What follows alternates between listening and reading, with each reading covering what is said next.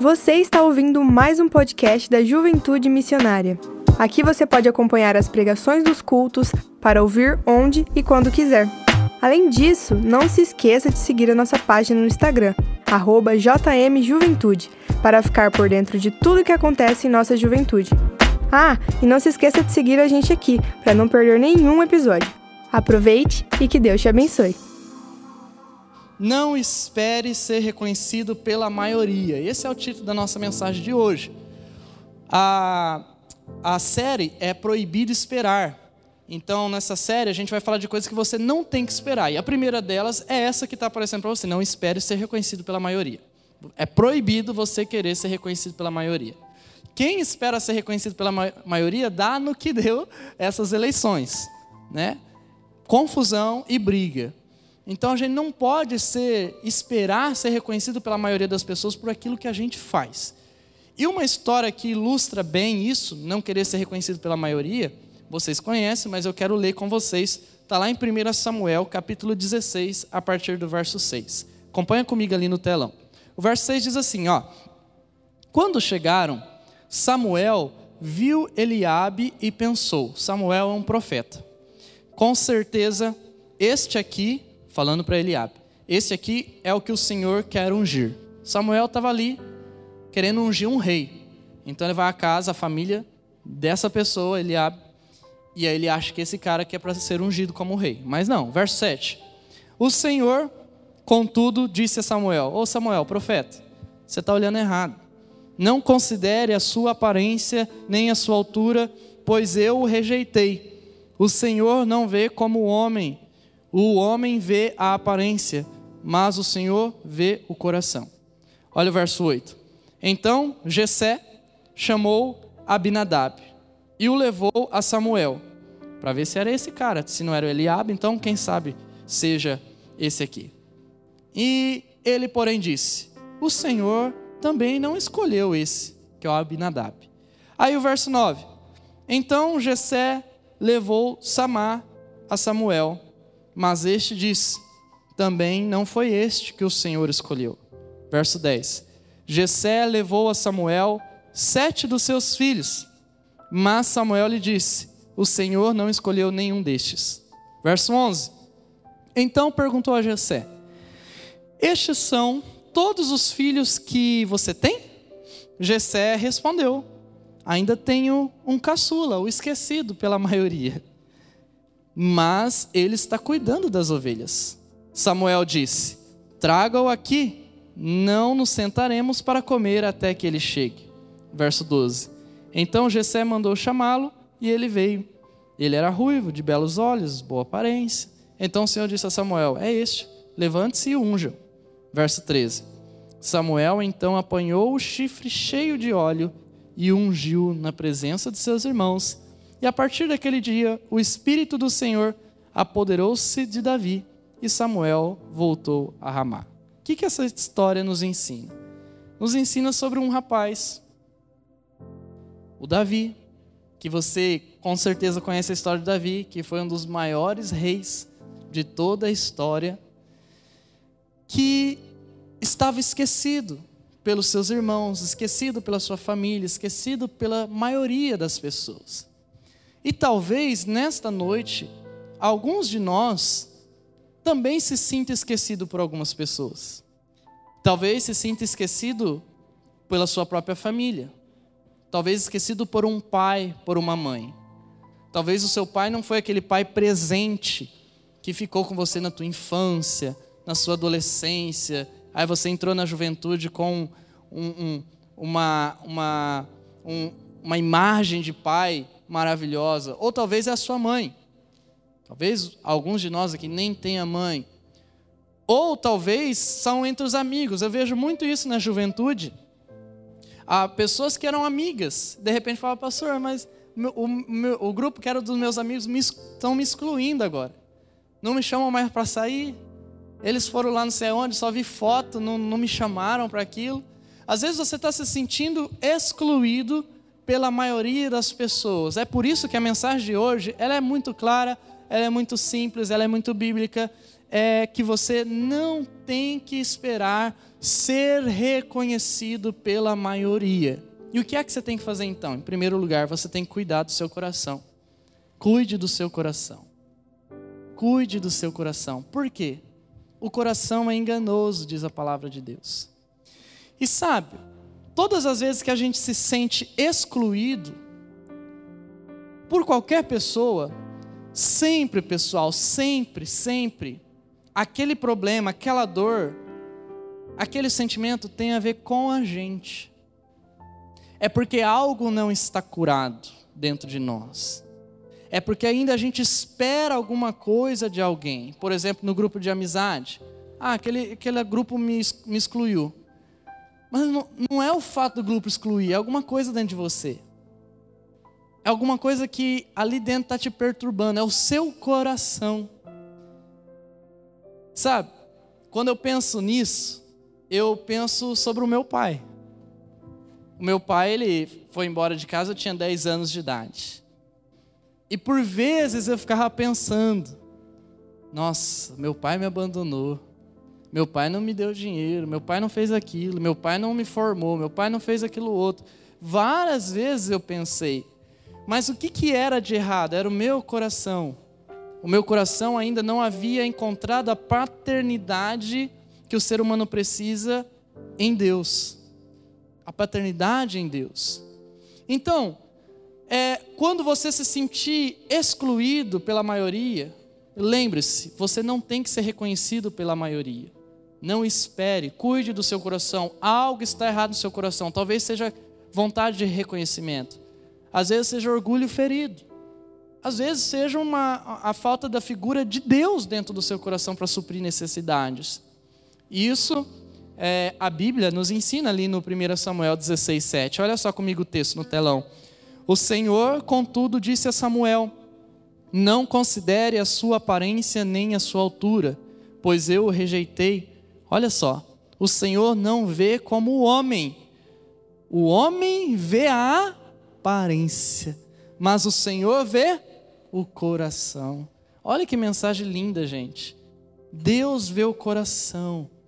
Enquanto lá a família de Jessé veio Samuel, o profeta, para ungir um da família de Jessé como rei, e aí eles pegam os irmãos, excluem o menino, porque eles estavam vendo a aparência, aquele é o mais novo, aquele lá não vai dar. Eles estavam olhando a aparência, aí Deus vem e fala: Eu vejo o coração. Olha que mensagem maravilhosa. Nós precisamos cuidar do nosso coração. Quando você se sentir excluído por qualquer tipo de pessoa, ou por qualquer grupo, ou até mesmo pela tua família, por qualquer pessoa, você pode colocar qualquer pessoa, cuide do seu coração, porque pode ser um coração ferido, amargurado, que precisa da cura de Deus, e todos nós precisamos da cura de Deus. Lembre-se, Deus vê o coração. Ele não vai ficar preocupado. Talvez você pense assim: ah, mas não estão me dando chance, porque tem a ver isso também. Às vezes, ah, eu não, tô, não sou visto pela maioria, não estão me dando chance, não tenho é, a oportunidade que outra pessoa tem. Lembra, se você não tem, é porque as pessoas estão vendo o homem como homem, como aparência, mas Deus está vendo você como com o coração. Então cuide do seu coração, porque Deus honra aquele que obedece. Pode parecer tarde para você, mas a Bíblia diz que um dia para nós é como mil anos para o Senhor. E mil anos para o Senhor como um dia, talvez. Então, o tempo dele é diferente. Então, Cuide do seu coração. Seja reconhecido por Deus. Busque o reconhecimento de Deus. Não busque ser reconhecido pelas pessoas. Sabe, quando a gente busca ser reconhecido pelas pessoas, a gente falha. Porque imagina, vamos colocar aqui na minha dimensão, se eu querer ficar agradando todas as pessoas na igreja, por exemplo, o que é que vai virar? Não, não vai dar certo. Porque tem gente que fala que não gosta de louvor, por exemplo. Aí a gente vai vir para o culto, não vai ter louvor aquele dia, porque eu atendi o pedido de uma pessoa. Ah, mas tem gente que só gosta de música rock pesadão. Aí você vem aqui só vai ter rock pesadão. Mas aí eu vou atender o outro. O outro fala assim que só gosta de música da harpa. Aí vai estar tá ali o, o, o, o Renanzinho tocando harpa no tecladinho. Né? Imagina só. Tem gente que não gosta de pregação. Aí você vai vir para o culto, não vai ter mais. Acabou o louvor, tchau, gente, Deus abençoe, acabou o culto. A gente não tem como agradar todo mundo. Então não busque ser reconhecido pelas pessoas, por querer ser aceito pelas pessoas, ou pela maioria, porque, gente, a maioria não é a voz de Deus. O pessoal fala, ah, a voz do povo é a voz de Deus. Não é verdade. Se fosse, nós não faríamos muitas das coisas erradas que a gente faz no nosso país e no mundo. Então, seja, busque o reconhecimento de Deus. Se você está fazendo a coisa certa, se você está buscando a Deus, se você está cuidando do teu coração, é isso que importa.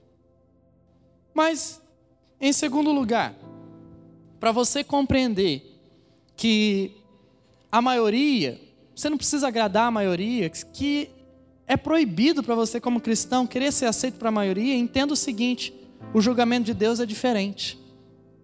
O julgamento de Deus é totalmente diferente. O meu julgamento pode ser um para você. Eu posso olhar para o seu rosto e falar: ah, esse rapaz não vem para a igreja, esse rapaz não tem fé. Ah, essa moça, essa moça tem uma vida meio torta. Eu posso ter preconceitos contra você. Eu posso fazer juízo de valores. Eu posso dar julgamentos que talvez não seja condizente com a realidade. Porque só você sabe quem de fato você é. E o seu julgamento sobre mim é a mesma coisa. Talvez você pense coisas sobre mim que não é realidade. Que talvez pode ter até alguma aparência de alguma coisa que você pensa, mas que não é a realidade. Deus, com Deus é a mesma coisa. Mas o que, que acontece? Quando a gente quer ser aceito pela maioria, a gente começa a buscar o julgamento da maioria. Então, se a maioria está dizendo que para estar tá junto a gente precisa colocar aquele tipo de roupa, a gente coloca. Se a gente tem que jogar um tipo de jogo, a gente joga. Se a gente tem que comprar um tipo de tênis, a gente compra. Se a gente tem que ter um tipo de amizade, a gente busca aquela amizade. Se a gente tem que ter um tipo de carro, a gente vai atrás daquele tipo de carro. Se a gente acha que é aquele tipo de casa que vai ser reconhecido pela maioria, a gente vai atrás daquele tipo de casa. Enfim, a gente vive buscando coisas que a sociedade impõe de maneira com, como a sua maioria. Isso serve para tudo na nossa vida. Mas nós temos que entender o seguinte: que cristão nunca foi a maioria. Nunca. Qual o período da história que o cristão foi maioria? Se você encontrar, depois a gente conversa um pouquinho sobre isso, mas pode ser que houve uma maioria de religiosos num determinado momento, porque não havia liberdade de escolha. E você sabe que período é esse? Mas cristão de verdade são poucos. Então, nem sempre seremos maioria. Nem sempre, como as pessoas querem, vamos dominar o mundo. Deus não chamou a gente para dominar o mundo. Deus chamou para a gente ser luz do mundo. Então, o julgamento de Deus é diferente. E olha só, 1 Samuel 16, 10 fala exatamente isso o texto. Está falando ali, Jessé levou a Samuel sete de seus filhos, mas Samuel lhe disse: O Senhor não escolheu nenhum desses. Olha isso. Olha essa frase de Samuel. Ô Jessé, o Senhor não escolheu nenhum desses. Já acabou? Os filhos? Já foram todos? Deus não escolheu nenhum. Aí você imagina, se coloca no lugar. Você lá, como um pai, você escolheu sete dos seus filhos que você achava que eram os mais top, que poderia ser o rei. Acaba todos, e agora? Se acabou todos, acabou tudo. Porque o outro, o outro é o outro, é aquele lá, esquecido, aquele que não, não, não faz sentido ser escolhido rei. Talvez o Gessé ficou assim, ué, como assim? Não é nenhum desses. Será que vamos ter que olhar de novo? Uma vez, uma vez eu fui numa, numa seita. E por que, que eu fui na seita? Por que, que você foi na seita, pastor? Porque me convidaram para ir. E eu falei, eu vou, eu vou lá para ver como é que é. E aí cheguei lá nessa seita, a pessoa que estava comandando a seita disse assim: Olha, Deus vai dar uma palavra, só que essa palavra não está comigo. Tá com você? Falou pro cara do lado. Aí o cara do lado falou: Não. Aí falou, o outro falou assim: Tá com você? O outro: Também não. Tá com... E foi, foi. Eu fui olhando aquilo lá e falei, acho, daqui a pouco eu vou levantar para pregar a palavra. Aí chegou no primeiro, fez uma roda, assim, chegou no primeiro novamente, e o cara falou, a palavra está comigo. Eu pensei assim, poxa, se a palavra estava com ele, por que, que ele passou para outro, para outro, para outro, até chegar nele para falar que a palavra está com ele? Sabe? Deus,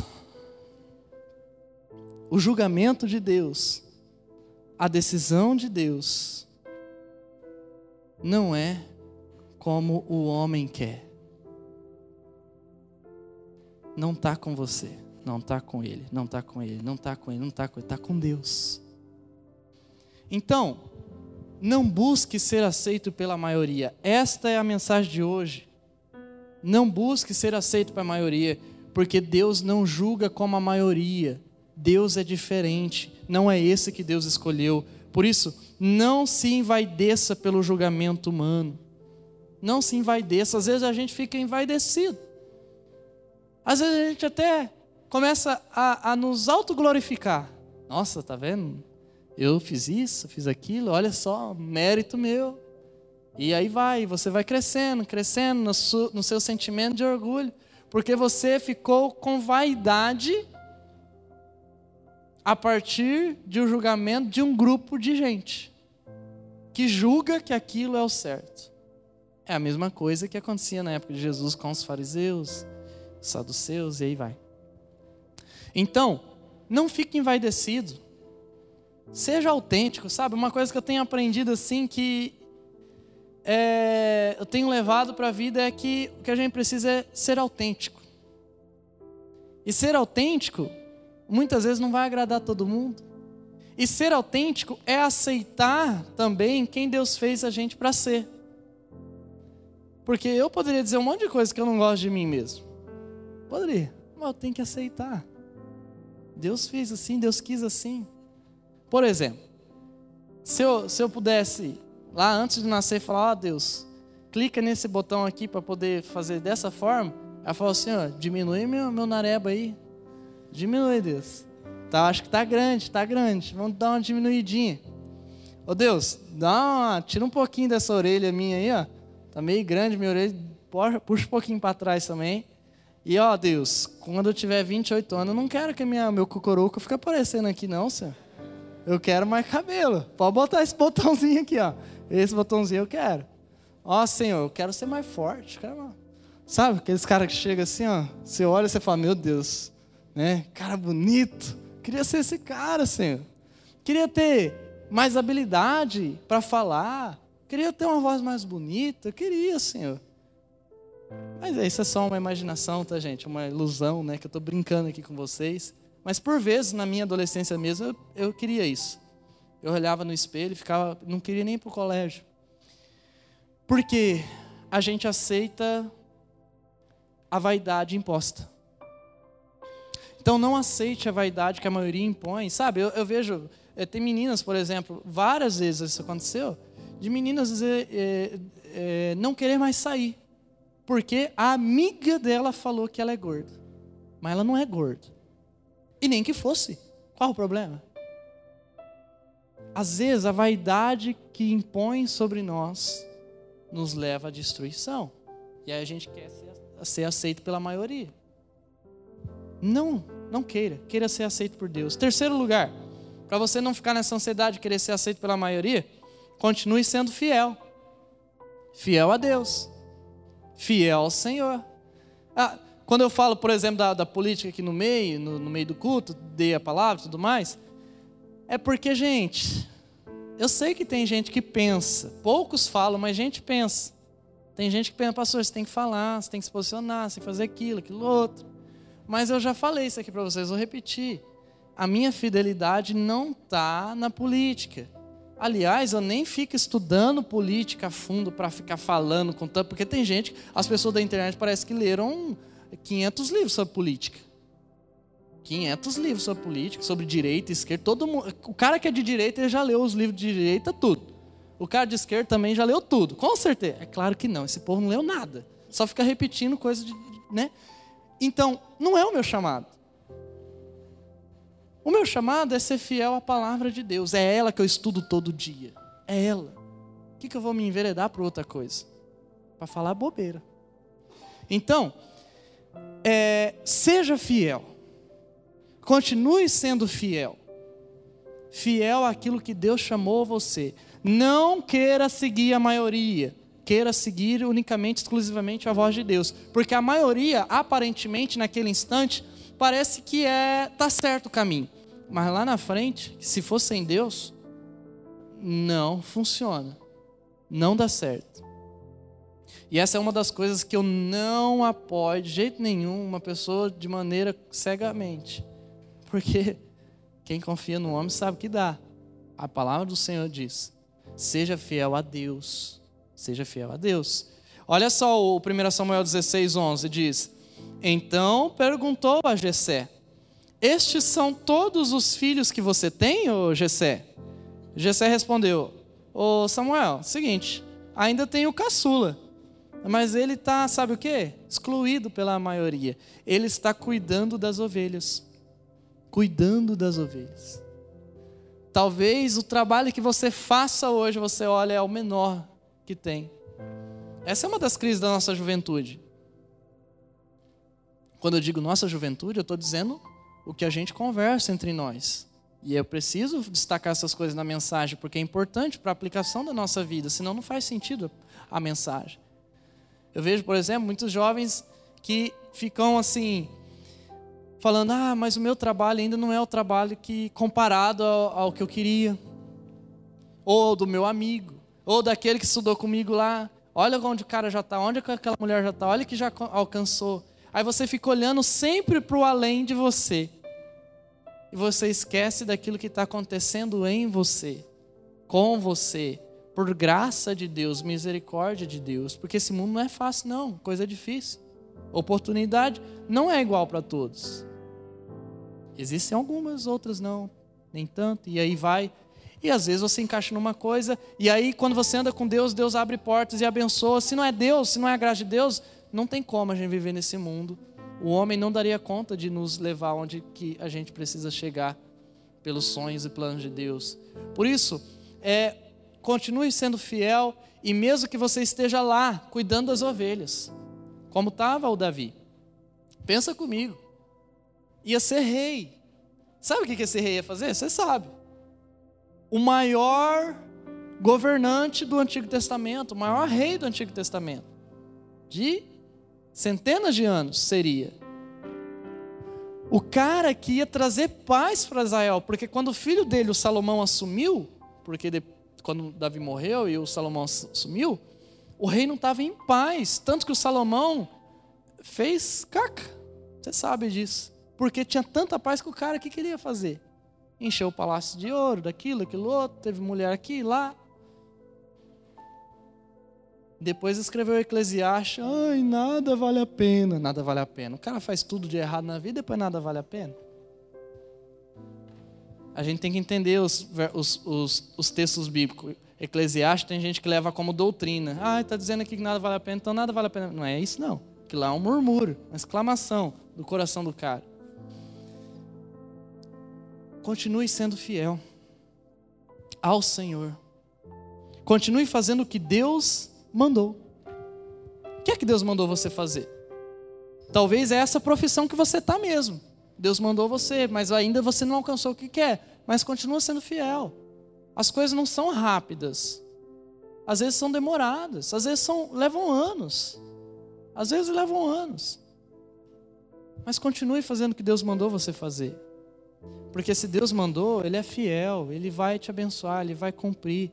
E mesmo que você não tenha ganho material nesta terra, o mais importante de tudo é que o imaterial não seja corrompido. O que, que adianta, gente? Tem gente que tem muita coisa, mas o imaterial está corrompido. Está corrompido. E por fim, se você, para você não ser, querer ficar sendo aceito pela maioria, espere o tempo de Deus. Espere o tempo de Deus na sua vida.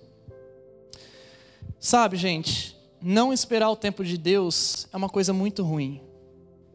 A gente atropela. Aí o que, que a gente faz? a gente escolhe, por exemplo, um, uma, um, um ficante, a gente começa a ficar com a pessoa. Aí a gente se envolve emocionalmente, sexualmente. Aí você vai lá e escolhe namorar com a pessoa errada. E aí vai. Quantas pessoas você conhece, por exemplo, que já, já, já estão com uma idade, assim, por exemplo, de 40 ou, ou 50 anos, e que todas as décadas da vida dela ela fez a mesma coisa. A mesma coisa. Relacionamentos atrás de relacionamentos, e com cada um desses com filhos. O que, que Deus faz agora com a pessoa assim? Ele dá misericórdia e a gente recomeça, pronto. Mas o importante é não continuar o mesmo erro. Então, espere o tempo de Deus. Isso para o relacionamento, isso para a igreja, para o ministério, sabe? Por exemplo, já, já, já vi questões assim. Ah, eu vou sair da igreja porque nunca eu vou chegar naquilo que eu quero. Eu acho que tem que sair mesmo, porque esse coração está totalmente desalinhado. A gente não almeja no sentido capitalista da coisa, a gente espera. E é Deus que coloca. Isso no trabalho. Tem pessoa que não para no trabalho, tem jovem que não para. Cada seis meses é um. E se o patrão falar um pouquinho mais grosso, ou se acontecer alguma coisinha lá, é outro, é outro, é outro, é outro. E fica sempre sonhando com a coisa perfeita. Mas nunca vai ter, infelizmente, nunca vai ter, porque não esperou o tempo de Deus. Tem coisa que a gente tem que sofrer, gente, não tem outro jeito. Eu me lembro quando eu trabalhava, antes de ir para o Ministério Integral, trabalhava em um açougue porque minha família inteira tinha açougue, meu pai, meus avós, tudo, todo mundo sempre mexeu com frigorífico, açougue e tudo mais. Eu fui trabalhar no açougue com meu primo. E eu me lembro que um, uh, por vezes, por vezes, a vontade era abandonar aquele lugar, porque tinha perseguição religiosa, tinha violência, Sabe, eu me lembro um dia que eu estava lá no fundo, trabalhando, tranquilo, fazendo sempre o meu melhor, sempre fiz o meu melhor, nunca roubei um real do estabelecimento, nunca na minha vida. E aí eu estava com o meu radinho lá ligado, tocando lá um sonzinho bem baixinho sobre Deus. Eu lembro meu patrão chegou, pá, meteu a mão, jogou, ah, quem não vai cantar essa? E aí vai esse palavrão que você conhece. Espera o tempo de Deus.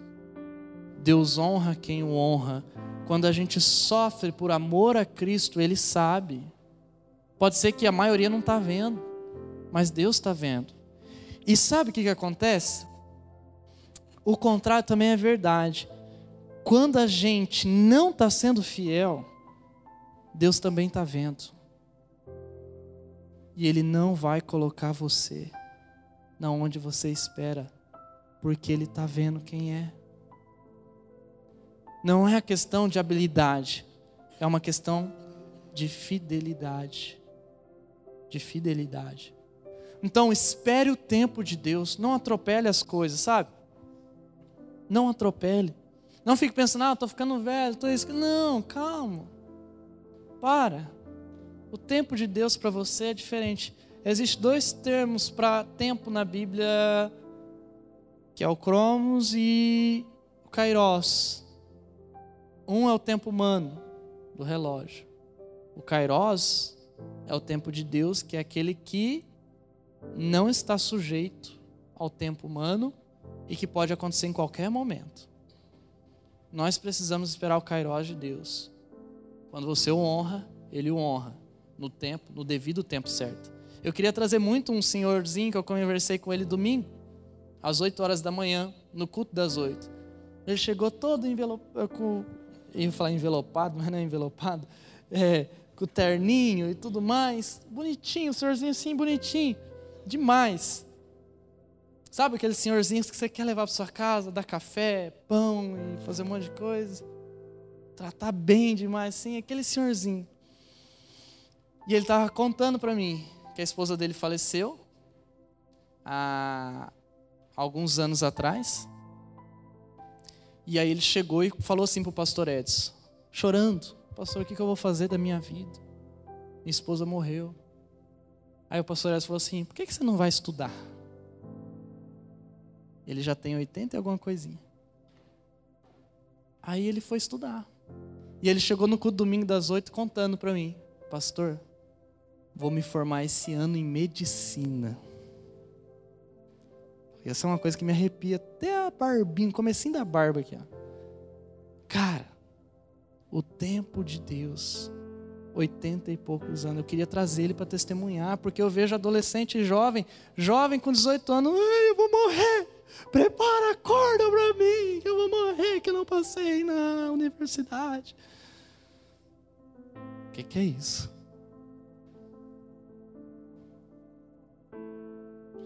1 Samuel 16, o 12 ao 13, diz assim: Então o Senhor disse a Samuel: É este, levante-se e unja-o. Samuel então apanhou o chifre cheio de óleo, olha a maneira de ungir antigamente, galera, e ungiu na presença de seus irmãos.